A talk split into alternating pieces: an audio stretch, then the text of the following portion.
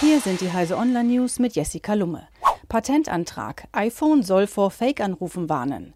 Beim sogenannten Call-ID-Spoofing geben sich betrügerische Anrufer als Polizist, Mitarbeiter eines Stromanbieters oder als ein Verwandter aus. Um diese Art des Telefonbetrugs zu erschweren, erwägt Apple eine automatische Prüfung der Anrufer-ID. Ein Smartphone könnte bei einem Anruf anhand verschiedener Parameter feststellen, ob die übermittelte Rufnummer legitim oder möglicherweise gefälscht ist, wie Apple in einem nun veröffentlichten Patentantrag ausführt. Gesichtserkennung, Test am Bahnhof Südkreuz erfolgreich abgeschlossen. Die Bundespolizeidirektion hat den Abschlussbericht zum zweiphasigen Test der Gesichtserkennung am Sicherheitsbahnhof Südkreuz in Berlin veröffentlicht. Danach lieferte die intelligente Videoanalyse unter realistischen Testbedingungen eine Trefferrate von über 80 Prozent. Zudem lag die Falscherkennungsrate unter 0,1 Prozent.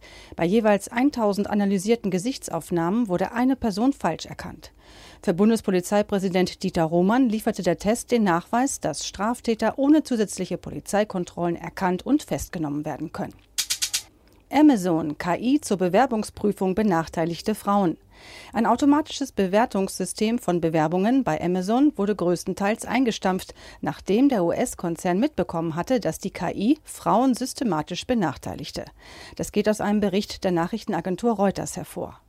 Demnach war seit 2014 intern ein Algorithmus entwickelt worden, der unter mehreren Bewerbungstexten automatisch jene der vielversprechendsten Bewerber herausfiltern sollte. Warner kündigt Streamingdienst an. Konkurrenz für Netflix, Amazon und Disney. Im Rennen um zahlende Streaming-Kunden will nun auch der US-Konzern Warner Media mitmischen und kommendes Jahr eine eigene Streaming-Plattform eröffnen, berichtet das US-Branchenmagazin Variety.